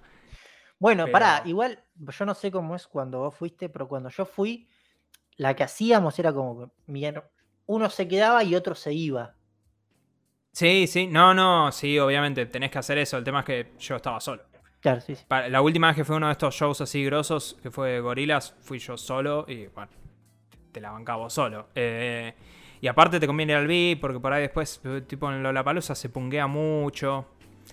Necesitas... Esa Sí, época sí. yo no la conocía. Claro, no, no, no. O sea, hoy en día es medio todo un tema ir a un recital. Así que yo recomiendo que Si se pueden garpar el VIP, gárpenselo y olvídense. Pero nada. Así que mi recomendación es. Vuelven los shows, viejo. Vuelve la música y vuelve Gorilas. Que vuelve con Bad Bunny, como dijimos la vez pasada. Así que se viene, se viene todo pensando en Latinoamérica. Viene Gorilas ya el año que viene. Lo cual no creo que me guste, pero bueno, qué sé yo, lo vamos a ver igual. Y bueno, esto fue todo por hoy. Eh, arroba podcastbm Sí, nos pueden seguir en Twitter o en todos lados. en todos lados. Eh, espero les haya gustado. Chao. Adiós.